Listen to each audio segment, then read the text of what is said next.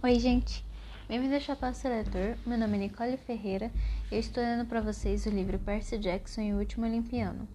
Este é o capítulo 14 chamado Porcos Voam. De volta ao Plaza, Talia me puxou de lado. O que foi que Prometeu lhe mostrou? Com relutância, contei-lhe sobre a visão da casa de Mike Castellan. Talia esfregou a coxa, como se estivesse se lembrando do antigo ferimento. Aquela foi uma noite ruim, admitiu ela. Annabeth era tão pequena. Não creio que tenha de fato compreendido o que viu. Ela só sabia que Luke estava aborrecido. Olhei para o Central Park pelas janelas do hotel. Pequenos incêndios ainda ardiam ao norte, mas fora isso, a cidade parecia estranhamente em paz. Você sabe o que a Mai Castellan quer dizer? Sei que você quer dizer. Eu nunca vi ter uma uh, crise, mas Luke me falou dos olhos acesos, das coisas estranhas que ela dizia. Ele me fez prometer que nunca contaria a ninguém. O que causou isso? Eu não tenho a menor ideia. Se Luke sabia, nunca me contou. Hermes sabia, disse eu. Algo fez com que Mai visse partes do futuro de Luke, e Hermes compreendeu o que aconteceria, que Luke se transformaria em Cronos. Talia franziu o senho. Você não pode ter certeza disso. Lembre-se de que Prometeu estava manipulando o que você via, Percy, mostrando o que aconteceu do pior ângulo possível. Hermes amava sim Luke, dava para ver só de olhar para ele. Estava lá naquela noite para conferir o estado de Mai. Ele cuidava dela, não era de todo mal. Ainda assim não é certo, insisti. Luke era só um garotinho. Hermes nunca o ajudou, não evitou que ele fugisse. Talia pôs o arco na, o arco no ombro. Mais uma vez me ocorreu que ela parecia mais forte agora que havia parado de envelhecer. Quase se podia ver uma aura prateada em torno dela, a bênção de Artemis. Percy, disse ela, você não pode começar a ter pena de Luke. Todos passamos por situações difíceis, todos os semideuses. Nossos pais quase nunca estão por perto, mas Luke fez escolhas ruins. Ninguém o forçou a isso. Na verdade, ela olhou no corredor certificando-se de que estávamos sozinhos. Estou preocupada com Annabeth. Se ela tiver de enfrentar Luke na batalha, não sei se vai conseguir. Ela sempre teve uma queda por ele. Eu corei. Ela vai se sair bem. Não sei. Depois daquela noite, depois de sairmos da casa da mãe dele, sabe? Luke nunca mais foi o mesmo. Tornou-se irresponsável e mal-humorado, como se quisesse provar algo. Quando Grover nos encontrou e tentou nos levar para o acampamento, bem, Parte do motivo por que tínhamos tantos problemas era aquilo que não tomava cuidado. Ele queria provocar briga com todos os monstros com que cruzávamos. Annabeth via isso como um problema. Luke era seu herói. Ela só compreendia que os pais dele o haviam magoado. Passou a defendê-lo em tudo. Ela ainda o defende. O que estou dizendo é: não caia na mesma armadilha. Agora Luke se entregou a Cronos. Não podemos nos dar ao luxo de ser condescentes com ele. Olhei para os incêndios no Arlen, imaginando quantos mortais adormecidos estariam em perigo naquele exato momento por causa das escolhas erradas de Luke. Você tem razão, falei. Talia deu um tapinha em meu ombro. Vou ver como estão as caçadoras. Depois vou dormir um pouco antes que a noite caia. Você deveria dormir também. A última coisa de que preciso são mais sonhos. Eu sei, pode acreditar. Sua expressão sombria fez com que eu me perguntasse com que ela vinha sonhando. Era um problema comum entre os semideuses. Quanto mais perigosa se tornava a nossa missão, piores e mais frequentes ficavam nossos sonhos. Mas, Percy, ela continuou, não temos como saber quando você terá outra chance de descansar. Vai ser uma noite longa. Talvez nossa última noite. Aquilo não me agradava, mas eu sabia que ela estava certa. A senti cansada e lhe entreguei o jarro de Pandora. Faça-me um favor, Tranque isto no quarto no, co no cofre do hotel, ok? Acho que sou alérgico a pitos. Talia sorriu. Feito. Encontrei a cama mais próxima e desmaiei, mas evidentemente o sono só me trouxe mais pesadelos. Vi o palácio submarino do meu pai. O exército inimigo está, agora estava mais próximo, entrincheirado a apenas algumas centenas de metros dali. Os muros da fortaleza estavam completamente destruídos. O templo que meu pai havia usado como quartel-general ardia com fogo grego. Olhei mais perto o arsenal onde meu irmão e os outros ciclopes faziam o intervalo para o almoço, comendo potes imensos de manteiga de amendoim com pedaços extra grandes. E não me pergunte que gosto isso tinha debaixo d'água, pois eu não quero saber. Enquanto eu observava uma parede externa do arsenal, uma parede externa do arsenal explodiu. Um guerreiro ciclope cambaleou para dentro do espaço e desabou na mesa do almoço. Tyson ajoelhou-se para ajudar, mas já era tarde demais. O ciclope dissolveu-se em lodo marinho. Gigantes inimigos se dirigiam ao buraco, e Tyson apanhou o porrete de guerreiro caído. Ele gritou algo para os companheiros ferreiros, provavelmente por Poseidon, mas com a boca cheia de manteiga de amendoim saiu mais a Aendon. Seus companheiros pegaram martelos e, fer fermões e gritaram: Manteiga de amendoim! E seguiram Tyson correndo para a batalha. Então a cena mudou. Eu estava com Ekton Nakamura no acampamento inimigo. O que vi já me fez tremer, em parte porque o exército era imenso, em parte porque reconheci o lugar. Estávamos na região rural de Nova Jersey, em uma estrada destruída, ladeada por estabelecimentos comerciais em ruínas ou outdoors despedaçados. Uma cerca derrubava, cir derrubada circundava um grande pátio cheio de estátuas de cimento. A placa no alto do armazém era difícil de ler, pois as letras cursivas eram vermelhas, mas eu sabia que estava escrito: Empório de Anões de Jardim da Tia M. Havia anos que eu não, pisava, não pensava naquele lugar. Estava visivelmente abandonado. As estátuas estavam quebradas e pichadas, com spray. Um sátiro de cimento, Ferdinando, tio de Grover, havia perdido o braço. Parte do telhado do armazém havia desmoronado. Numa grande placa amarela colorada na porta se lia: Condenado. Centenas de barracas e fogueiras cercavam a propriedade. Na maioria o que via eram monstros, mas também havia alguns mercenários humanos em uniformes de combate e semideuses de armadura. Uma bandeira roxa e preta pendia do lado de fora do empório, guardada por dois enormes hipérbóreos azuis. Eton estava agachado diante da fogueira mais próxima. Uns poucos semideuses sentavam-se com ele, amolando suas espadas. As portas do armazém, armazém se abriram e Prometeu saiu dali. Nakamura, o mestre quer falar com você. Eton levantou-se com cautela. Algum problema? Prometeu sorriu. Vai ter de perguntar a ele. Um dos outros semideuses reprimiu um risinho. Foi um prazer conhecê-lo. Exceto pelo buraco no teto, o lugar estava exatamente como eu lembrava. Estátuas de pessoas aterrorizadas congeladas em pleno grito. Na área da lanchonete, as mesas haviam sido empurradas para o canto. Entre a máquina de refrigerante e o aquecedor de pretzels havia um trono dourado. Cronos estava recostado nele, a foice no colo, usava jeans e camiseta, e a expressão pensativa fazia parecer quase humano. Como a versão mais jovem de Luke, que eu vira em meu sonho, pedindo a Hermes que lhe contasse o seu destino. Então Luke viu Ethan, e seu rosto se contorceu em um sorriso muito desumano. Seus olhos dourados cintilaram. Bem, Nakamura, o que você achou da missão diplomática? Ethan hesitou. Estou certo de que o senhor prometeu estar mais apto para falar, mas eu perguntei a você. O olho bom de Ethan ia de um lado para o outro, observando os guardas apostos ao redor de Cronos. Eu, eu não creio que Jackson vá se render. Jamais. Cronos assentiu. Algo mais que queira me dizer? Não, não, senhor. Você parece nervoso, Ethan. Não, senhor, é só. Ouvi dizer que este o covil da. Medusa? É isso mesmo. Lugar adorável, não? Infelizmente, a Medusa não se reconstituiu desde que Jackson a matou. Portanto, não precisa ter medo de se juntar à coleção dela. Além disso, existem forças muito mais perigosas neste lugar. Cronos olhou para um gigante listrigão que mastigava umas batatas fritas ruidosamente. Cronos moveu a mão e o gigante ficou imóvel. Uma batata frita ficou suspensa no ar, a meio caminho entre a mão e a boca do monstro. Por que transformá-los em pedra? perguntou Cronos. Se você pode parar o próprio tempo.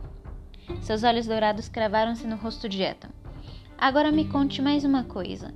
O que aconteceu ontem à noite na ponte de Williamsburg? Ethan tremeu. Gotas de suor brotavam em sua testa. Eu. Eu não sei, senhor. Sim, sabe sim. Cronos levantou-se do trono. Quando você atacou Jackson, algo aconteceu. Algo não correu como devia. A garota Annabeth entrou na frente dele. Ela quis salvá-lo, mas ele é invulnerável, disse Cronos baixinho. Você mesmo viu isso. Não sei explicar. Talvez ela tenha esquecido. Ela esqueceu, disse Cronos. É, deve ser isso. Ah, puxa, esqueci que meu amigo é invulnerável e recebi uma facada no lugar dele. Ops. Diga-me, Ethan, o que você pretendia Onde você pretendia apunhalá-lo quando Jackson atacou, quando atacou Jackson? Ethan franziu o senho. Fechou a mão como se estivesse segurando uma espada e refez o gesto. Não tenho certeza, senhor. Tudo aconteceu muito rápido. Eu não pretendia não acertar nenhum ponto em particular. Os dedos de Cronos tamboleiravam, tamboleiraram sobre, so, sobre a lâmina de sua foice. Sei. Se sua memória melhorar, espero. De repente o Sr. Titã estremeceu. O gigante no canto se moveu e a batata frita caiu em sua boca. Cronos cambaleou para trás e despencou no trono. Meu senhor? Ethan deu um passo à frente. Eu. A voz era fraca, mas por um instante era de Luke. Então a expressão de Cronos endureceu. Ele ergueu a mão, flexionando os dedos lentamente, como se esforçasse a obedecer. Não é nada, disse, uma, disse a voz novamente metálica e fria. Um leve desconforto. Ethan umedeceu os lábios. Ele ainda está lutando contra o senhor, não é? Luke. Besteira, interrompeu Cronos. Repita essa mentira e eu corto sua língua. A alma do garoto foi destruída, e eu estou simplesmente me ajustando aos limites desta forma. Isso exige descanso. É algo irritante, mas nada, mas nada mais do que um inconveniente temporário. Como, como quiser, meu senhor. Você Cronos apontou a foice para uma draquineia de armadura e coroas verdes e coroa verde. Rainha Cés, não é? Sim, meu senhor. Nossa surpresinha está pronta para ser acionada? A rainha Drakenia mostrou as presas. Ah, sim, meu senhor, uma princesa, uma surpresa adorável. Excelente, disse Cronos. Diga-me ao meu irmão, Hyperion, que desloque nossa tropa principal para o sul e entre no Central Park. Os meisangues estarão tão desbaratados que não serão capazes de se defender. Vá agora, Ethan. Esforce-se para lembrar algo mais. Conversaremos novamente depois que tivermos tomado Manhattan. Ethan curvou-se, e meu sonho mudou uma última vez. Vi a casa grande do acampamento, mas era outra época. A casa estava pintada de vermelho, não de azul. Os campistas na quadra de vôlei usavam cortes de cabelo no início dos anos 90, o que provavelmente servia para manter os monstros à distância. Kiron estava na varanda, conversando com Hermes, e uma mulher que segurava um bebê. O cabelo de Kiron estava mais curto e mais escuro. Hermes usava seu agasalho esportivo de sempre e o tênis alados de cano alto. A mulher era alta e bonita. Tinha cabelos louros, olhos brilhantes e um sorriso simpático. O bebê em seus braços se contorcia na manta azul como se o acampamento Meissing fosse o último lugar em que desejasse estar. É uma honra tê-la aqui, disse Kiron à mulher, embora parecesse nervoso. Faz muito tempo desde a última vez em que o mortal teve permissão para entrar no acampamento. Não a incentive, resmungou Hermes. Mai, você não pode fazer isso. Com um susto percebi que estava vendo Mai Castellan. Ela não se parecia nada com a senhora que eu conhecera. Era cheia de vida. O tipo de pessoa que quando sorri contagia todos à sua volta. Ah, não se preocupe tanto, disse Mai embalando o bebê. Vocês precisam de um oráculo, não precisam? O antigo está morto há, digamos, 20 anos? Mais do que isso, disse Kiron em tom grave. Hermes levantou os braços exasperados. Eu não lhe contei essa história para que você pudesse se candidatar. É perigoso. Kiron diga a ela. É mesmo, advertiu Kiron. Por muitos anos proibir qualquer um de tentar. Não sabemos exatamente o que aconteceu. A humanidade parece ter perdido a capacidade de abrigar o oráculo. Já falamos sobre isso, disse Mai. Eu sei que posso. Hermes é a minha chance de fazer algo de bom. Recebi o dom da visão por algum motivo. Eu queria gritar para que Mai Castellan parasse. Sabia o que estava prestes a acontecer. Finalmente compreendi como sua vida fora destruída, mas não conseguia me mexer nem falar. Hermes parecia mais magoado do que preocupado. Você não poderia se casar se viesse se tornar um oráculo, queixou-se. Não poderia mais me ver.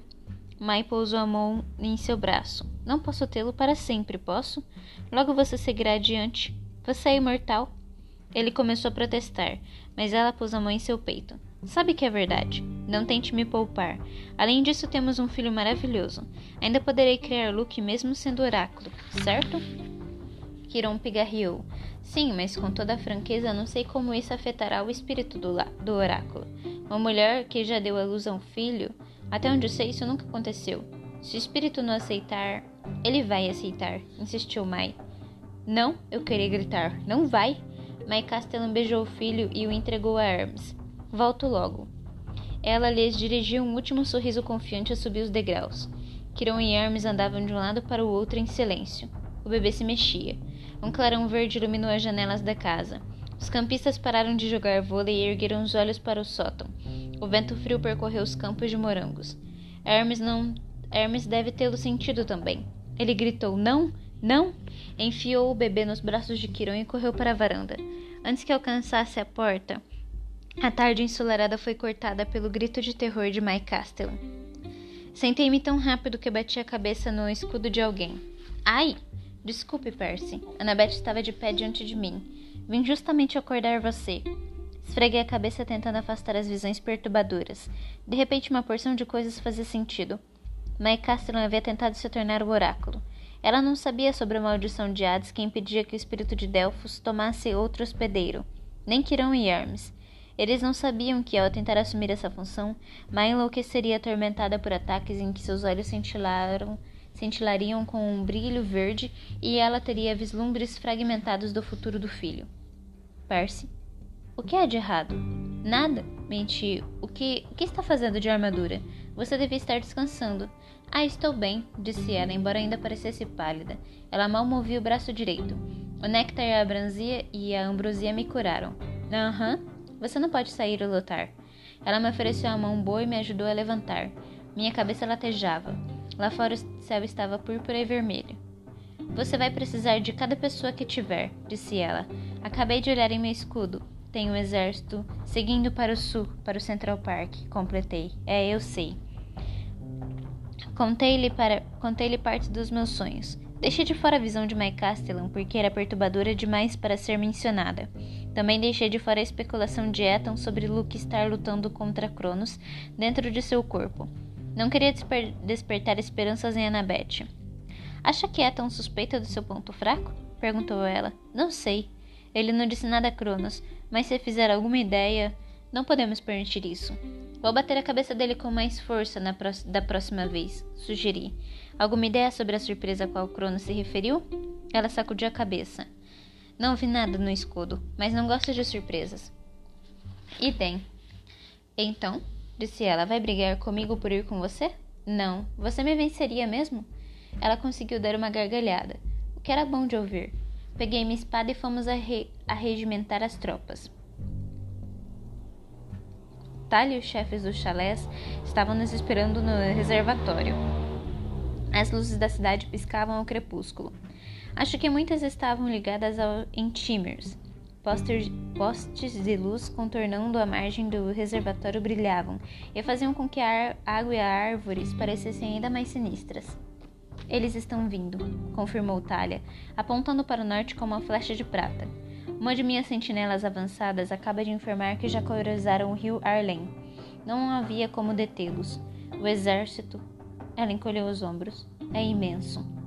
Vamos detê-los no parque, disse eu.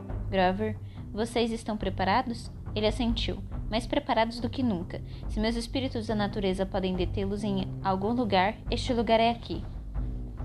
Sim, estamos, disse outra voz. Um sátiro muito velho e gordo abria caminho em meia multidão, tropeçando na própria lança. Estava vestido com uma armadura de casca de árvore que só cobria metade de sua barriga. Leneu? Não fique tão surpreso. Eu sou um líder do conselho, e você me disse que que encontrasse Grover. Bem, eu o encontrei, e não vou deixar o mero proscrito liderar o sátiro sem a minha ajuda. Às costas de Leneu, Grover fingia que estava prestes a vomitar, mas o velho sátiro sorria como se fosse o salvador da pátria. Não temo, aqueles titãs vão ver, titãs vão ver só. Eu não sabia se ria ou se ficava zangado, mas consegui manter a expressão inalterada. Ah, sim, bem, Grover, você não estará sozinho. Annabeth e o chalé de Atena vão se posicionar aqui. Quanto à minha Itália, ela me deu tapinhas no ombro. Não precisa dizer mais nada. As caçadoras estão prontas. Olhei para os outros chefes de chalé. Isso deixa vocês com uma tarefa igualmente importante. Precisa aguardar as, as outras entradas de Manhattan. Sabem o quanto Cronos é astuto. Vai tentar nos distrair com esse imenso exército e infiltrar sorrateiramente outra tropa por outro ponto. Cabe a vocês não permitir que isso aconteça. Cada chalé já escolheu uma ponte ou um túnel? Os chefes assentiram sérios. Então vamos, disse eu. Boa caçada a todos. Ouvimos o exército antes de vê-lo. O barulho era como de uma artilharia de canhões combinada a uma multidão em um estádio de futebol. Como se todos os torcedores de patriotas da Nova Inglaterra estivessem nos atacando com bazucas. Na extremidade norte do reservatório, a vanguarda inimiga abria, pelo, abria caminho pelo bosque. Um guerreiro de armadura dourada liderava um batalhão de gigantes lestrigões, com enormes machados de bronze. Centenas de outros monstros vinham atrás. A imposição! gritou Annabeth. Seus companheiros de chalé saíram em disparada. A ideia era fazer o exército inimigo se separar a fim de contornar o reservatório. Para chegar até nós, eles teriam de percorrer as trilhas, o que significava que estariam marchando em colunas estreitas ladeadas por água. A princípio, o plano pareceu funcionar. O inimigo dividiu-se e vinha pelas margens em nossa direção. Quando estava no meio do caminho, nossas defesas entraram em ação. A trilha se incendiou com fogo grego, incinerando instantaneamente muitos monstros. Outros corriam de um lado para o outro envoltos em chamas verdes.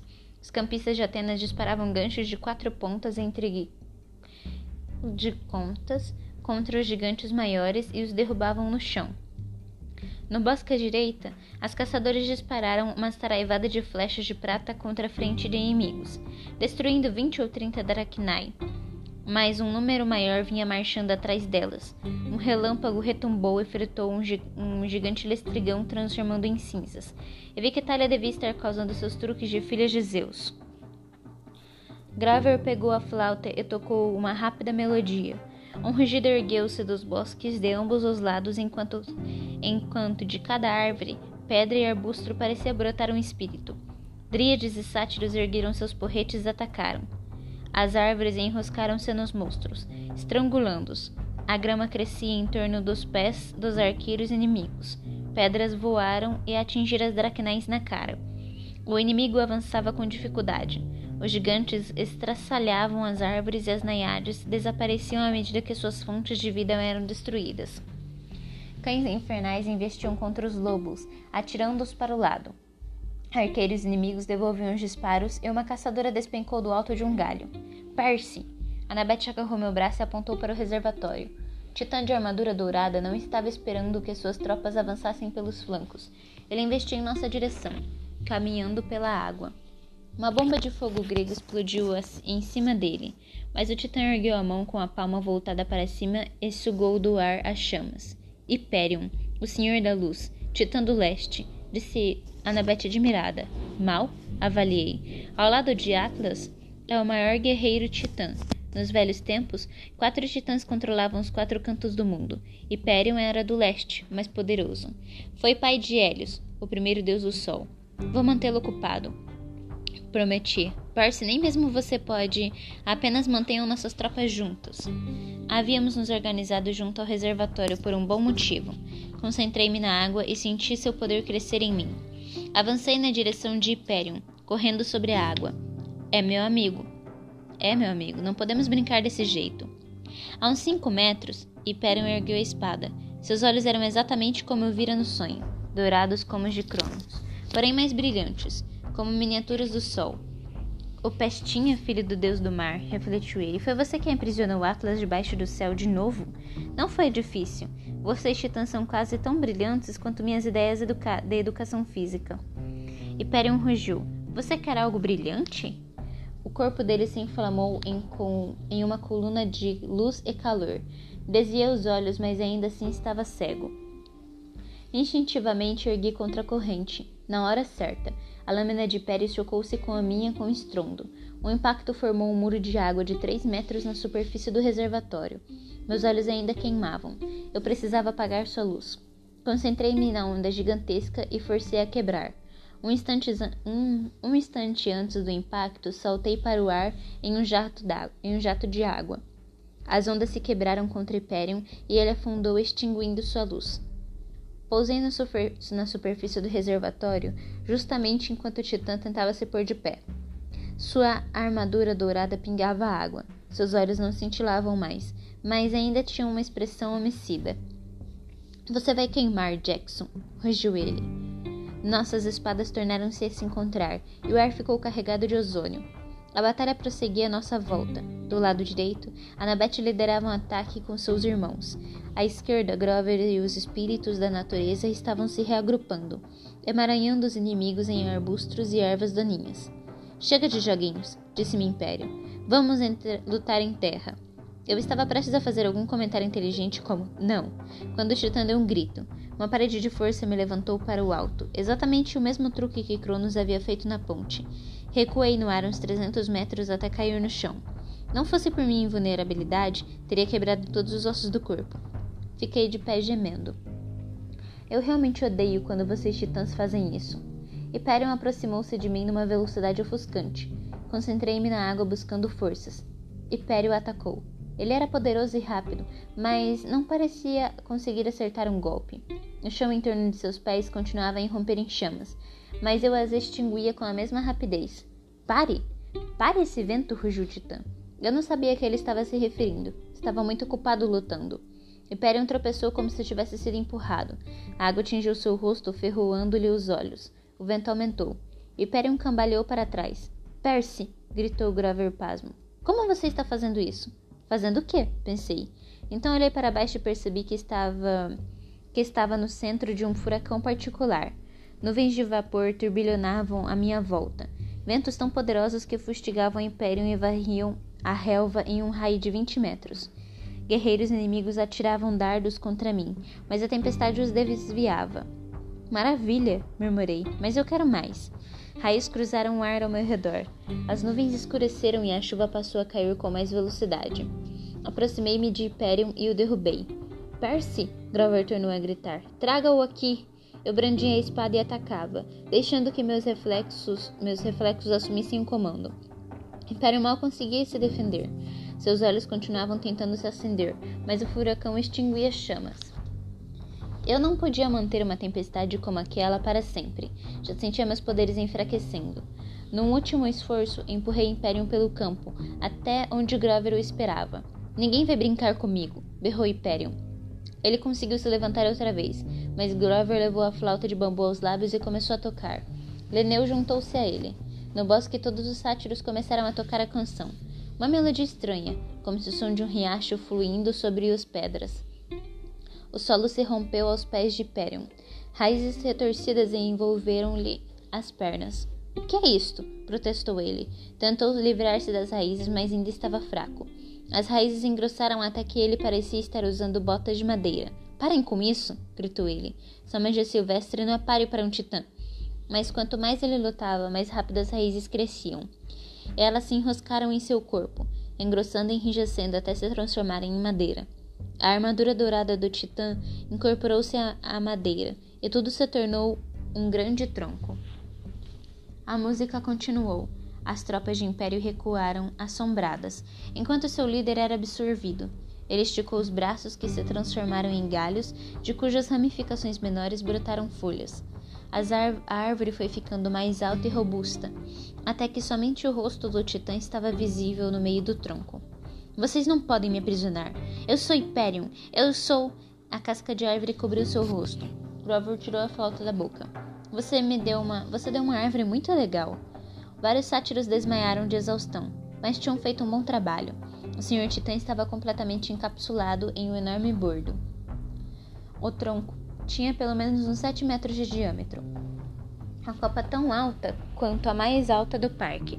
Aquela árvore poderia ter estado ali por séculos. O, o exército do Titã começou a bater em retirada. Um viva ergueu-se da equipe de Atena, mas nossa vitória durou pouco, porque nesse exato momento Cronos deu início à sua surpresa. Um grito ecoou por toda a parte alta de Manhattan. Tanto semideuses quanto monstros ficaram imóveis aterrorizados. Grover me lançou um olhar de pânico. Por que isso soa como. Não pode ser.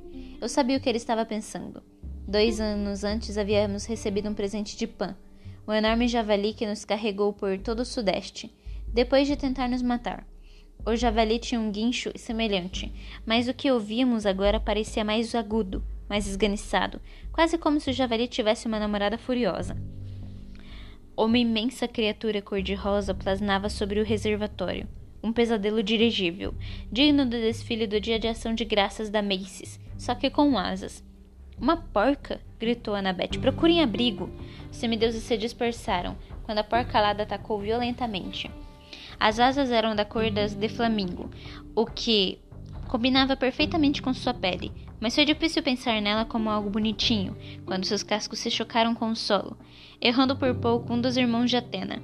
A porca pisoteou de um lado para o outro, arrancou dois mil metros quadrados de árvores e arrotou uma nuvem de gás tóxico.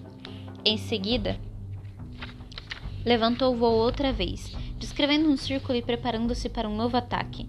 Não me diga que é essa coisa da mitologia grega, queixei-me. Receio que sim, disse Annabeth. A porca camoniana. Ela aterrorizou cidades gregas há muito tempo. Deixe-me adivinhar. Hércules a derrotou? Não, replicou Annabeth. Até onde sei, nenhum herói jamais a derrotou. Perfeito, murmurei. O exército do Titã estava se recuperando do susto. Creio que perceberam que a porca não estava atrás deles. Tínhamos apenas segundos antes que eles estivessem prontos para lutar, e nossas tropas ainda estavam tomadas pelo pânico.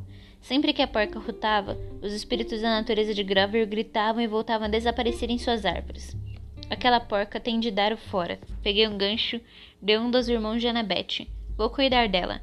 Vocês segurem o restante dos inimigos. Forcem-nos a recuar. Mas Percy? E se não conseguirmos? disse Grover. Viu quanto ele estava cansado. A magia de fato havia esgotado. Annabeth não parecia muito melhor, combatendo com um ferimento grave no ombro. Eu não sabia como as caçadoras haviam se saindo.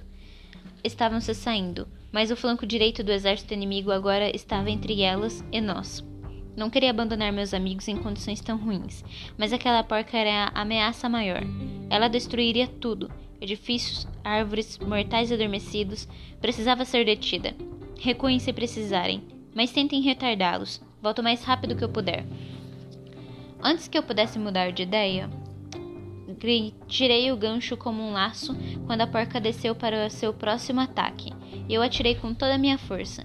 O gancho se enrolou na base da asa da porca, que guinchou de fúria e deu uma guinada arrastando a corda e a mim para o céu. Se você está indo do Central Park para o centro da cidade, meu conselho é que vá de metrô. Porcos voadores são mais rápidos, mas bem mais perigosos. A porca passou voando por cima do plaza, seguindo para o canyon, o canyon da Quinta Avenida. Meu plano, era meu plano brilhante era subir pela corda e montar nas costas da porca. Infelizmente estava ocupado demais balançando de um lado para o outro, me esquivando dos postes de luz e das laterais dos edifícios. Também aprendi o seguinte: uma coisa é subir por uma corda na aula de educação física, Outra, completamente diferente, é subir por uma corda presa à asa em movimento de um porco voando a 160 km por hora. Zigue-zagueamos por vários quarteirões e continuamos seguindo para o sul sobre a Park Avenue. Chefe! Ei, chefe! Pelo canto do olho vi Black Jack voando perto de nós, disparando para um lado e para o outro, a fim de evitar as asas da porca. Cuidado! Eu lhe disse. Salte! relinchou Black Jack. Eu posso pegá-lo, provavelmente. Não era muito tranquil tranquilizador. O terminal grande central estava à nossa frente. Acima da estrada principal erguia-se a estátua gigante de Hermes, que eu imagino não fora ativada por ser alta demais. Eu voava bem na direção dele, em uma velocidade capaz de esmagar um semideus. Fique alerta, disse eu a Blackjack. Tive uma ideia. Ah, odeio suas ideias. Lancei-me para a frente com toda a minha força. Em vez de me chocar contra a estátua de Hermes, dei a volta nela enrolando a corda sob seus braços. Pensei que assim fosse amarrar a porca, mas havia subestimado a força de um suíno de 30 toneladas em pleno voo. Assim que a, porta, a porca arrancou a estátua do pedestal, soltei a corda. Hermes foi dar um passeio tomando meu lugar como passageiro da porca, e eu despenquei em queda livre. Naquela fração de segundo pensei que o tempo em que mamãe costumava trabalhar na doceria da grande Central Park Pensei no quanto seria ruim se eu acabasse com uma mancha de gordura na calçada. Então uma sombra passou debaixo de mim e bum! Eu estava nas costas de Blackjack. Não foi a aterrissagem mais confortável. Na verdade, quando gritei ai, minha voz estava uma, uma oitava acima do habitual. Desculpe, chefe, murmurou Blackjack. Sem problemas, guinchei. Siga aquela porca. A porca havia dobrado à direita na 42 Leste e voava de volta para a Quinta Avenida. Quando sobrevoava os telhados, pude ver incêndios aqui e ali pela cidade. Parecia que meus amigos estavam enfrentando dificuldades. Cronos atacava em várias frentes, mas no momento eu tinha meus próprios problemas. A estátua de Hermes ainda estava em sua coleira, ia batendo nos edifícios e girando. A porca passou sobre um prédio comercial e Hermes foi de encontro a uma caixa de água no telhado, lançando água e madeira para todos os lados. Então algo me ocorreu. Aproxime-se dela, disse a Blackjack. Ele relinchou, protestando. Só uma distância que dê para eu gritar e ela ouvir. Disse eu. Preciso falar com a estátua. Ah, tenho certeza de que você pirou, chefe, disse Black Jack, mas ele fez o que eu pedi. Quando estava bem perto para ver o rosto da estátua com clareza, gritei: Olá, Hermes. Sequência de comando Dédalo 23. Mate porcos voadores. Iniciar ativação. Imediatamente a estátua moveu as pernas. Pareceu confusa ao perceber que não estava mais no, no topo grande central ter, do grande central terminal. Mas sim, dando um passeio pelo céu na ponta de uma corda puxada por uma grande porca voadora. Ela chocou-se com a lateral de um edifício de tijolos. Atravessando-a, o que acho, deixou-a um pouco furiosa. Ela sacudiu a cabeça e começou a subir pela corda. Olhei para a rua lá embaixo. Estávamos nos aproximando da biblioteca pública, com os grandes leões de mármore ladeando a escada. De repente ocorreu-me uma ideia esquisita. Será que as estátuas de pedra também podiam ser autômatos? Parecia um tiro no escuro, mas. Mais rápido, pediu Black Jack. Fique na frente da porca. Deboche da cara dela. Hum, chefe, confie em mim. Eu posso fazer isso. Provavelmente. Ah, está certo. Goze com a cara do cavalo. Blackjack disparou. Ele podia ser muito veloz quando queria. Ficou na frente da porca, que a essa altura tinha um armes de metal nas costas. Blackjack relinchou. Você tem cheiro de presunto. E atingiu a porca no focinho com um dos cascos traseiros. Mergulhando em seguida, a porca gritou de raiva e o seguiu. Disparamos na direção da escadaria frontal da biblioteca. Blackjack reduziu a velocidade o suficiente para que eu soltasse. Então continuou voando para a entrada principal. Leões, sequência de comando Dédalo 23. Mate porcos voadores. Iniciar ativação. Os leões se levantaram e me olharam. Provavelmente pensaram que eu estava zombando deles, mas nesse exato momento, o monstro maciço e cor-de-rosa aterrissou com um baque que quebrando a calçada. Os leões o fitaram sem acreditar na sua sorte e saltaram sobre ele. Ao mesmo tempo, uma estátua de Hermes muito dilapidada pulou na cabeça da porca e começou a golpeá-la impetuosamente com o caduceu. Aqueles leões tinham garras terríveis. Saquei contra a corrente, mas não havia muito que eu pudesse fazer. A porca desintegrou-se diante dos meus olhos. Eu quase tive pena dela. Torci para que encontrasse o porco dos seus sonhos lá no Tártaro. Quando o monstro havia se transformado por completo em pó, os leões e a estátua de Hermes olharam à sua volta confusos. Agora vocês podem defender Manhattan, eu, eu lhes disse. Pa, mas para eles, mas para eles não pareceram ouvir. Dispararam pela Parque Avenue e imaginei que fossem continuar procurando porcos voadores, até que alguém o desativasse. Ei, chefe, podemos fazer uma pausa para comer uma rosquinha? Limpei o suor da minha testa. Eu bem que queria, grandão, mas a luta continua. Na verdade, eu podia ouvi-la chegando mais perto. Meus amigos precisavam de ajuda. Saltei nas costas de Black Jack e voamos para o norte, na direção do som das explosões. E esse foi o capítulo 14. Eu espero que vocês tenham gostado. A gente se vê no capítulo 15 chamado Kiron dá uma festa. Até breve!